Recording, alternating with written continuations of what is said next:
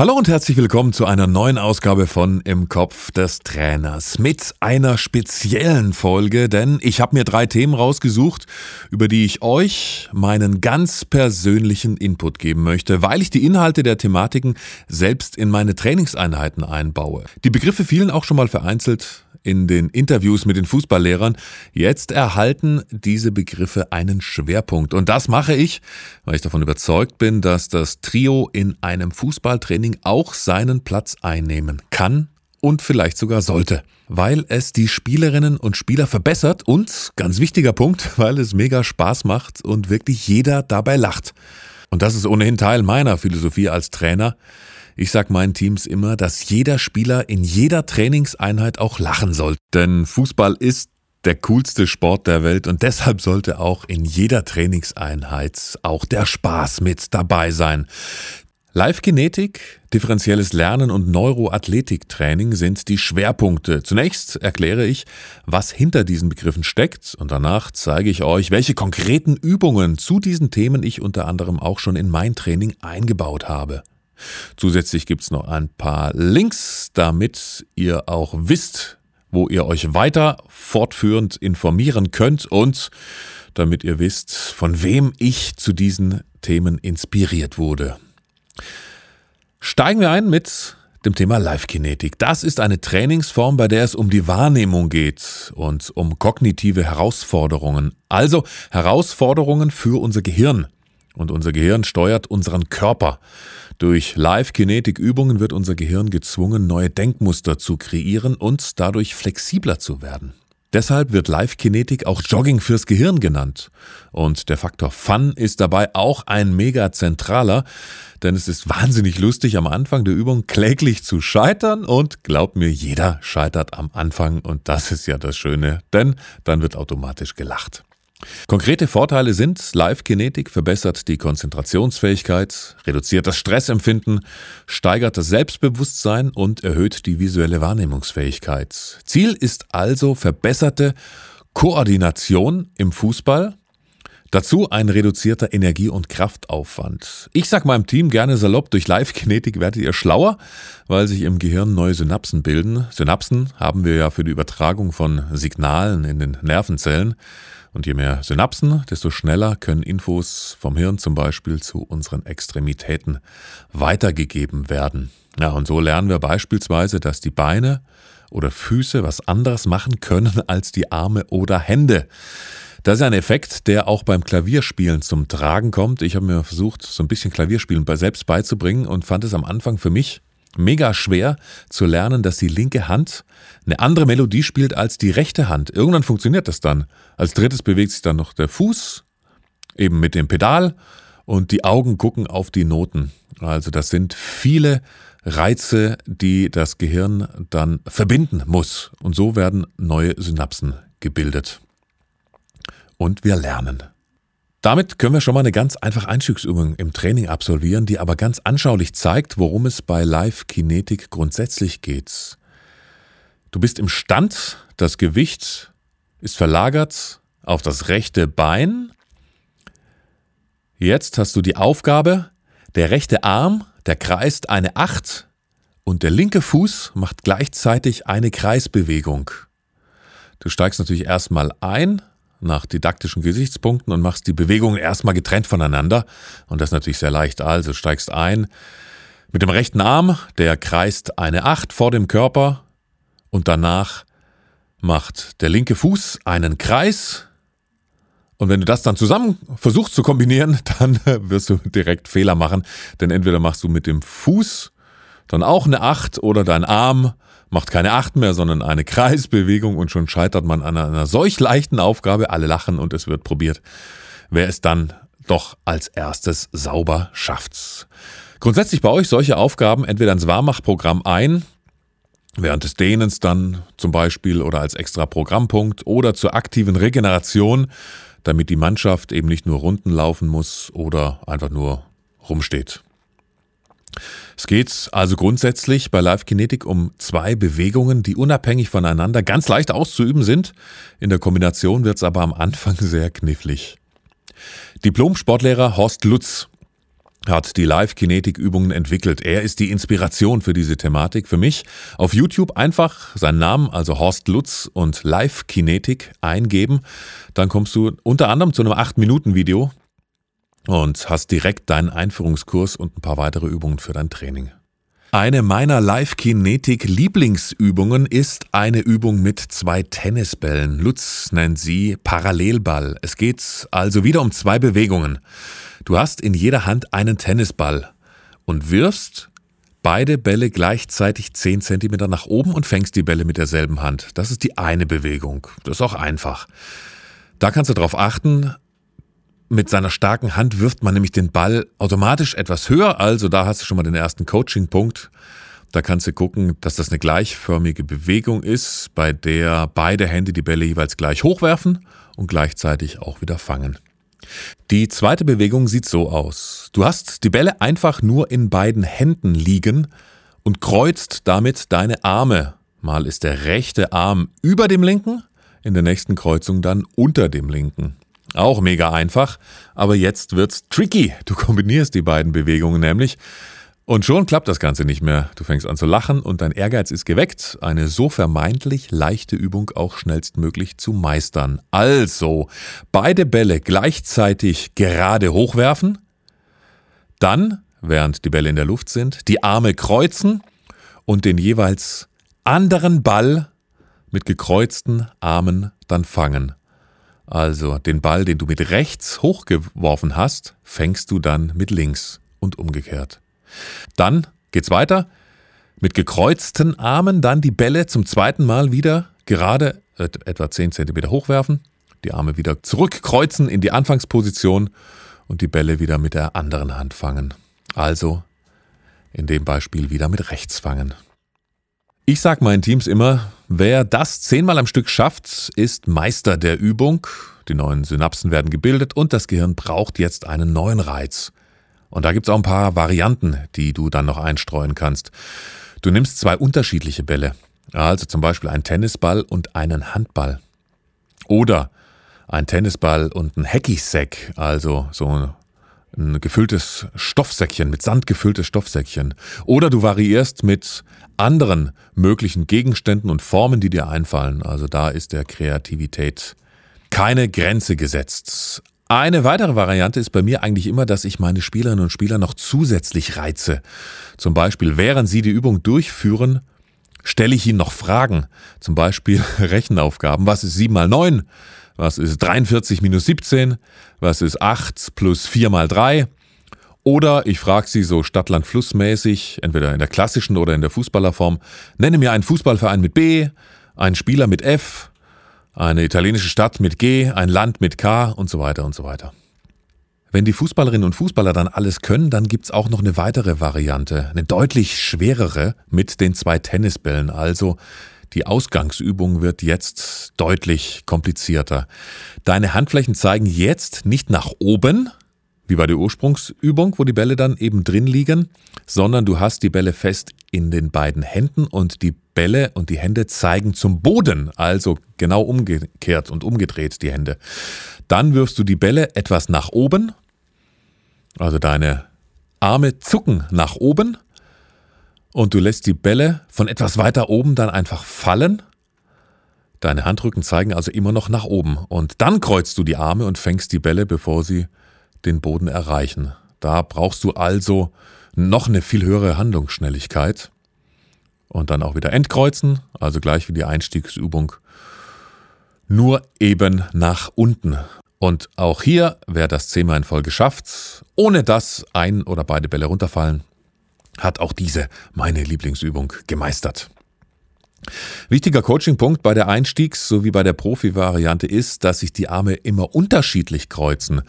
Da auch drauf achten als Trainer, dass der rechte Arm eben nicht immer oben ist, also nicht immer über dem linken Arm, das war bei mir am Anfang nämlich so, sondern dass er auch mal unter den linken Arm kreuzt, eben bei der Kreuzbewegung. Das ist nämlich ein Muster, dass, äh, ja, dass man am Anfang auch vielleicht macht als kleinen Fehler, weil es einfacher ist fürs Gehirn. Aber wir wollen das Gehirn ja zwingen, noch kompliziertere Dinge zu meistern. Und da kannst du eben darauf achten, das passiert dem einen oder anderen Spieler, so wie mir es passiert ist dann auch. Und apropos Lieblingsübung, damit gleich rein in die nächste kleine Übung, die ich auch super finde, die ich zwei bis dreimal pro Saison mache, bis sie eben alle können, die nennt sich Hase und Jäger. Ein BVB-Star, jetzt ein kleiner Spoiler an der Stelle, der liebt diese Übung und hat die auf ganz, ganz großer Fußballbühne schon mal fabriziert. Wer das ist und was er wie genau gemacht hat, das sage ich dir am Ende dieser Übung. Die Übung passt perfekt natürlich auch zum Stichwort Neuroathletik Training, auf das ich später noch eingehe. Du kannst sie also in beiden Kategorien durchführen. Jetzt brauchst du auch keine Hilfsmittel, das geht ganz einfach, sondern nur deine beiden Hände. Die linke Hand macht eine Pistole, also den Jäger. Du brauchst exakt zwei Finger. Die anderen sind eingeklappt in Richtung Handinnenfläche. Der Zeigefinger ist ausgestreckt und der Daumen steht im 90-Grad-Winkel davon ab. Also wie eine Pistole. Mit dieser Pistole zeigst du aber nicht nach vorne, also nicht auf jemand anderes, sondern du drehst die Pistole nochmal um 90 Grad im Uhrzeigersinn, also zu dir, sodass sie quer vor deinem Oberkörper dann auch zu sehen ist. Mit der rechten Hand machst du das Peace-Zeichen oder eben den Hasen. Also Zeigefinger und Mittelfinger sind ausgestreckt, die anderen drei Finger sind zusammengefaltet in der Handfläche. Und jetzt geht's los. Mit der ersten Bewegung änderst du dann einfach die Aufgaben der beiden Hände. Also du switcht einfach den Hasen und den Jäger. Machst jetzt also mit rechts die Pistole und den Jäger und mit der linken Hand den Hasen. Und das wird bei den ersten Malen definitiv nicht funktionieren. Das Gelächter wird groß sein weil eben in deinen Händen dann ein Mix aus Hase und Pistole in beiden Händen zu sehen ist. Irgendwann klappt das Ganze dann im schnellen Wechsel und dann natürlich so schnell wie möglich eben auch hin und her switchen. Und dann gibt's noch die deutlich schwerere Steigerung. Der Hase hoppelt nämlich dann im nächsten Schritt davon. Heißt, die zwei Finger der rechten Hand, die machen das Hasenzeichen, aber bewegen sich nochmal zusätzlich auf und ab. Also wie als wenn so ein Hase hoppelt. Und wenn du dann den Handwechsel machst, dann hoppelt plötzlich auch die Pistole davon. Und jetzt kommt das Geilste. Torgan Hazard hat die belgische Fußballnationalmannschaft bei der Europameisterschaft 2021 gegen Portugal mit seinem Siegtreffer zum 1-0 ins Viertelfinale geschossen. Und er hat danach ganz besonders gejubelt nach diesem 1 0 kurz vor der Halbzeit. Er hat nämlich kurz den Hasen und die Pistole gezeigt, nur so ein, zweimal ganz kurz, aber man konnte es erkennen. Also ein deutlicher Hinweis, dass der Profi von Borussia Dortmund diese Art des Trainings wohl auch ganz lässig findet. Eine andere Übung, die ich abgewandelt habe von Sportwissenschaftler und Mr. Life Kinetic Horst Lutz, eine Übung mit zwei Leuten. Meine fußballspezifische Variante kommt gleich. Erstmal die Einstiegsübung vom Kollegen Lutz. Er nennt sie Balltanz. Der Zuwerfer wirft den Ball seinem Gegenüber zu und gibt die Kommandos links und rechts. Er wirft den Ball gerade vor den Körper des Gegenübers, der den Ball dann, je nach Kommando, eben mit der linken oder mit der rechten Hand fangen muss. Soweit so einfach. Komplizierter wird's jetzt, denn mit jedem Kommando muss das gegengleiche Bein einen Schritt nach vorne machen. Also, der Zuspieler ruft rechts, dann muss der Fänger den Ball mit der rechten Hand fangen aber gleichzeitig auch noch mit dem linken Bein einen Schritt nach vorne machen. Dann den Ball zurückwerfen. Als fußballspezifische Variante habe ich dann im nächsten Schritt zwei Bälle genommen, zum Beispiel einen Tennisball und einen Fußball. Der Zuspieler hat beide Bälle, den Tennisball in der Hand, den Fußball am Fuß. Wieder lautet das Kommando rechts oder links. Beim Kommando rechts fängt der Fänger den Ball mit der rechten Hand und macht einen Schritt mit links nach vorne, wo er den von mir gespielten Fußball dann mit links zurückspielt. Habt ihr das eine Weile für beide Spieler gemacht, ändert sich dann die Aufgabe und beim Kommando rechts wird mit rechts gefangen und jetzt auch der Schritt nach vorne mit rechts gemacht. Damit zum zweiten Schwerpunkt dieser Folge, differenzielles Lernen. Hier ist der Gründer, Professor Wolfgang Schöllhorn, der am Anfang, so um die 2000er Jahre herum, dafür noch belächelt wurde. Mittlerweile hat sein Ansatz aber auch durch wissenschaftliche Arbeiten bewiesen, dass man damit Erfolg haben kann. Der Ansatz ist, alle Bewegungen zum Beispiel im Fußball sind niemals gleich. Denn der Mensch ist einfach nicht in der Lage, die exakte Bewegung zu 100 Prozent gleich und noch einmal zu wiederholen.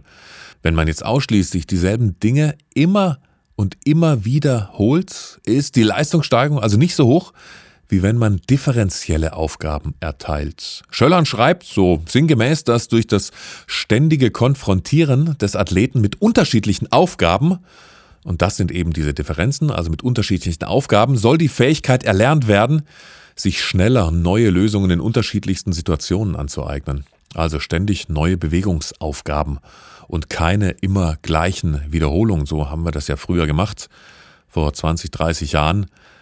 Da wurde eigentlich der Fokus ausschließlich darauf gelegt, eine Übung so lange auch hundertmal durchzuführen, bis man sie exakt auch wiedergeben konnte. Bei einer Studie zum Kugelstoßen haben nämlich die differenziell werfenden Athleten im Schnitt rund 70 Zentimeter weiter gestoßen als nach dem klassischen Training. Ähnliche Ergebnisse hatte Schöllern auch bei Fußballexperimenten gefunden, nämlich signifikant größere Leistungszuwächse als die Spieler der klassisch trainierenden Gruppe. Nachzulesen auf den Internetseiten der Sportuni Mainz. Das PDF dazu könnt ihr bei mir gerne anfordern. Was ich immer eine coole Idee finde, sind andere Bälle zu benutzen. Auch das ist differenzielles Lernen. Im Warm-up lasse ich zum Beispiel beim Dribbling einige Spieler mit einem Tennisball am Fuß über den Rasen dribbeln, andere kriegen einen Handball oder einen Softball. Oder es gibt auch Softballwürfel, finde ich auch spannend. Auch damit lernst du differenziell. Man kann Spiele auch mit einem Football machen und jeder, der schon mal ein normales 5 gegen 5 oder so mit einem Football gemacht hat, der weiß, dass die ganze Zeit gelacht wird, weil der Ball so unkoordiniert gespielt wird, dass viele Fehler gemacht werden. Schöllhorn spricht aber hier von Schwankungen, die enorm wichtig sind, um zu lernen. Und das ist nämlich auch gut so, wenn solche Fehler, solche Schwankungen dann äh, gemacht und vollzogen werden. Und mit Lachen und Spaß geht ja ohnehin alles besser. Oder lasst auf einem anderen Untergrund trainieren.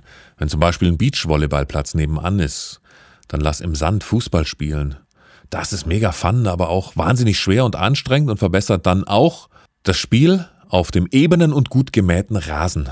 Oder ich lasse im Sommer die Schuhe ausziehen und ein Spielchen barfuß oder ein Stutzen machen. Oder ein Spielchen eben nur mit Tennisbällen, Eckchen. Kreis 5 gegen 2 habe ich auch schon spielen lassen. Mit dem Tennisball. Natürlich dann mehr Kontakte möglich als jetzt Direktpassspiel, sondern Zwei bis drei Kontakte sind erlaubt dann für die Außenspieler.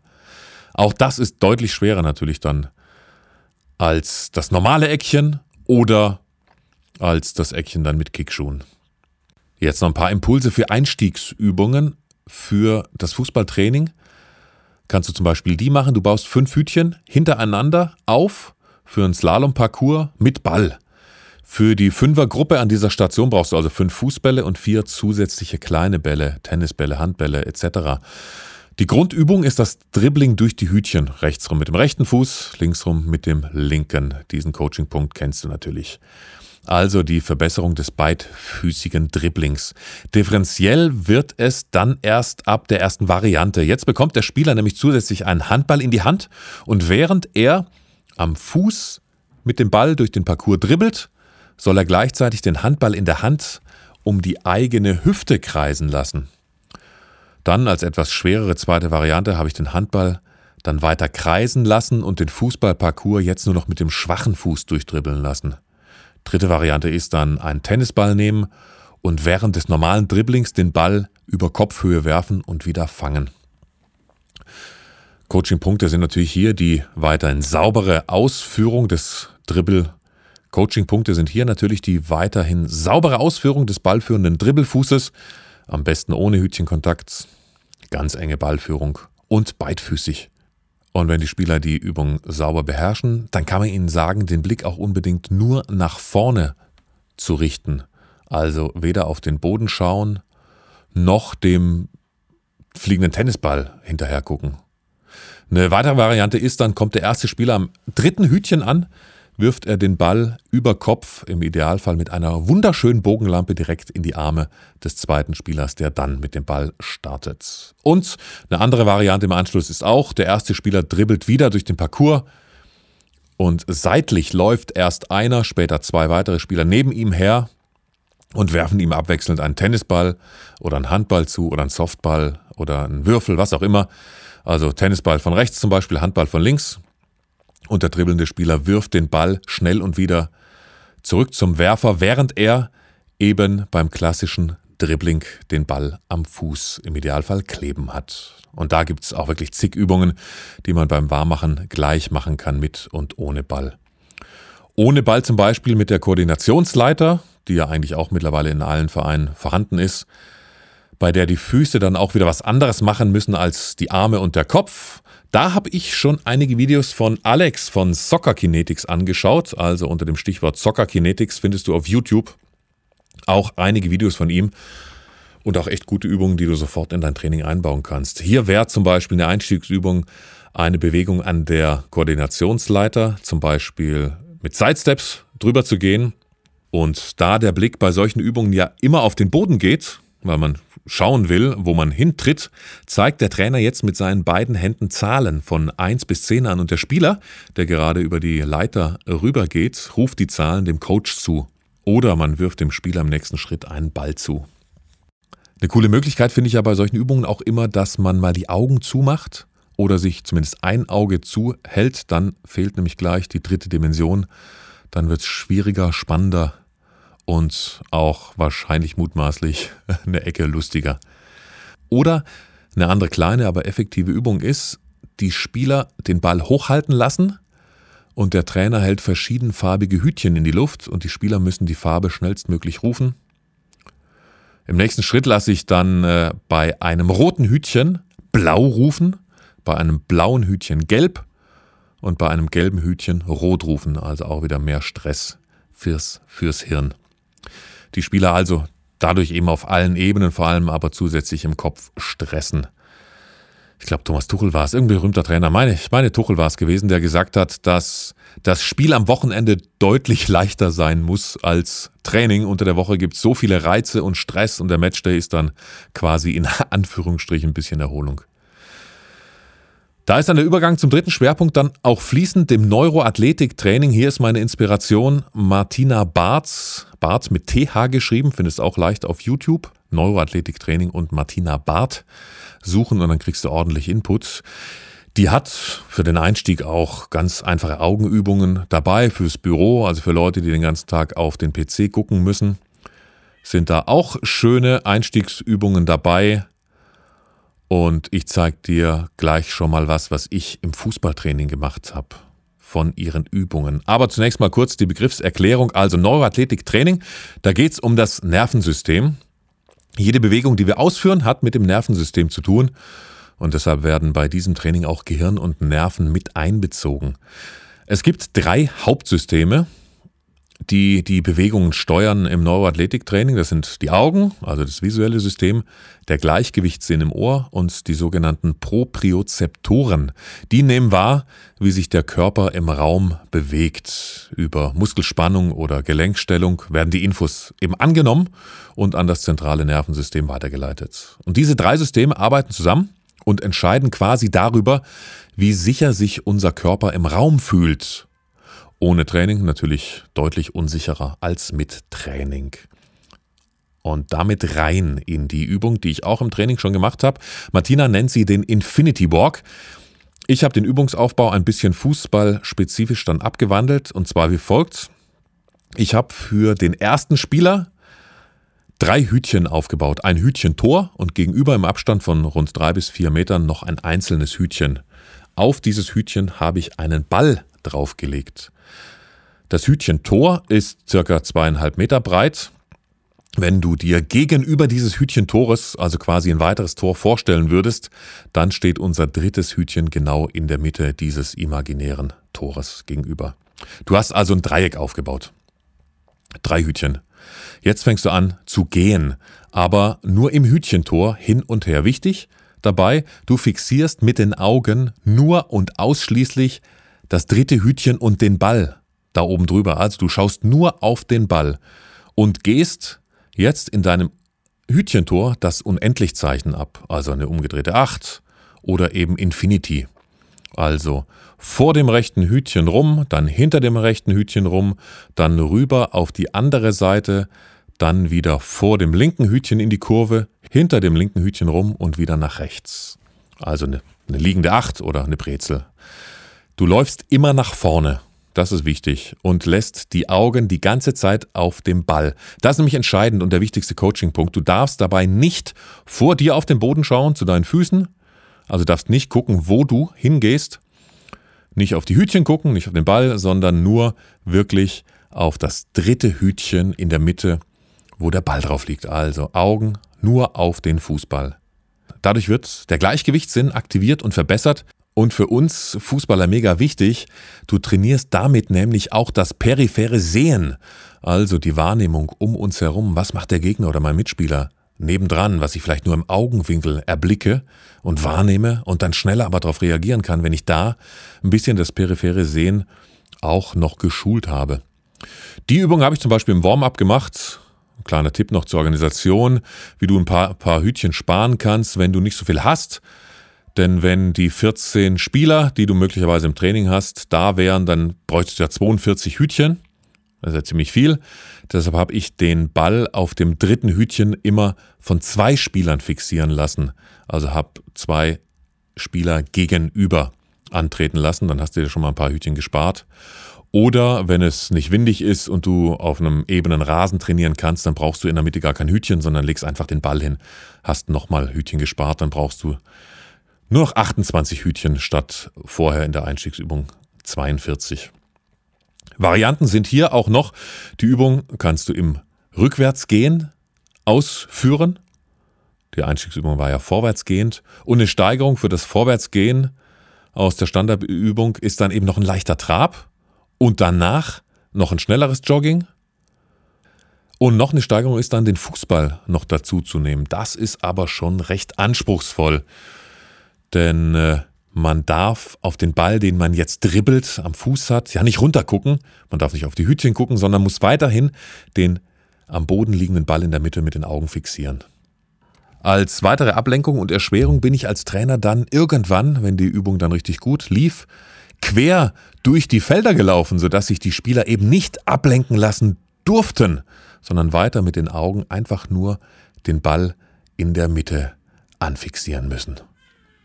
Und noch ein Satz zum Training des Gleichgewichtssinns. Wenn ich Übungen mit und für den Gleichgewichtssinn mache, dann hat das den netten Nebeneffekt der Stressreduktion und der Schmerzreduktion. Also auch nochmal zwei schöne Argumente, um Neuroathletiktraining durchzuführen. Live-Kinetik, differenzielles Lernen und Neuroathletiktraining sind Begriffe, die bei mir im Training immer mal wieder auftauchen. Mich würden aber natürlich auch jetzt deine Erfahrungen interessieren. Hast du solche Trainingsformen schon mal genutzt oder stehst du dem Ganzen kritisch gegenüber und hast vielleicht auch richtig gute Argumente, die dagegen sprechen? Oder als Fürsprecher hast du eine Übung aus diesen Kategorien, die du genial findest, die du selbst vielleicht entwickelt hast und die wir hierbei im Kopf des Trainers teilen sollten? Du weißt, ich habe den Podcast ins Leben gerufen, damit wir alle lernen können, dass wir von den Bundesliga-Coaches und von deren Tipps profitieren können. Deshalb, wenn du interessanten Input zu dem Thema hast, dann schreib mir gerne via Twitter, Instagram, Facebook, YouTube oder LinkedIn oder kommentiere auf Spotify. Da stelle ich auch regelmäßig Fragen zu den Themen aus dem Podcast. Oder schreib mir eine E-Mail an info im Kopf des Trainers.de. Und grundsätzlich gilt natürlich, kannst du mir egal zu welchem Trainingsinhalt auch gerne deine Lieblingsübung schicken, die ich dann gerne an alle Hörerinnen und Hörer weitergebe, so wie wir das im Falle von Michael Boris oder von Fuad Kilic ja auch schon gemacht haben oder bei der PowerPoint-Präsentation von Pascal Vormann zum Thema Torhüter Philosophie beim VfL Wolfsburg. Oder du hast ein Buch gelesen, das dich inspiriert hat, dann teile das auch gerne mit uns. Wir geben es sehr, sehr gerne weiter. Ich würde mich über dein Feedback mega freuen. In diesem Sinne also viel Spaß bei deinen weiteren Trainingseinheiten. Ich hoffe, auch dieser besondere Podcast, mal eine ganz andere Geschichte, hat dir trotzdem auch gut gefallen. Weiterhin viel Freude mit dem Kopf des Trainers und schön, dass du uns hörst. Bis zum nächsten Mal. Mach's gut, dein Stefan. Ciao.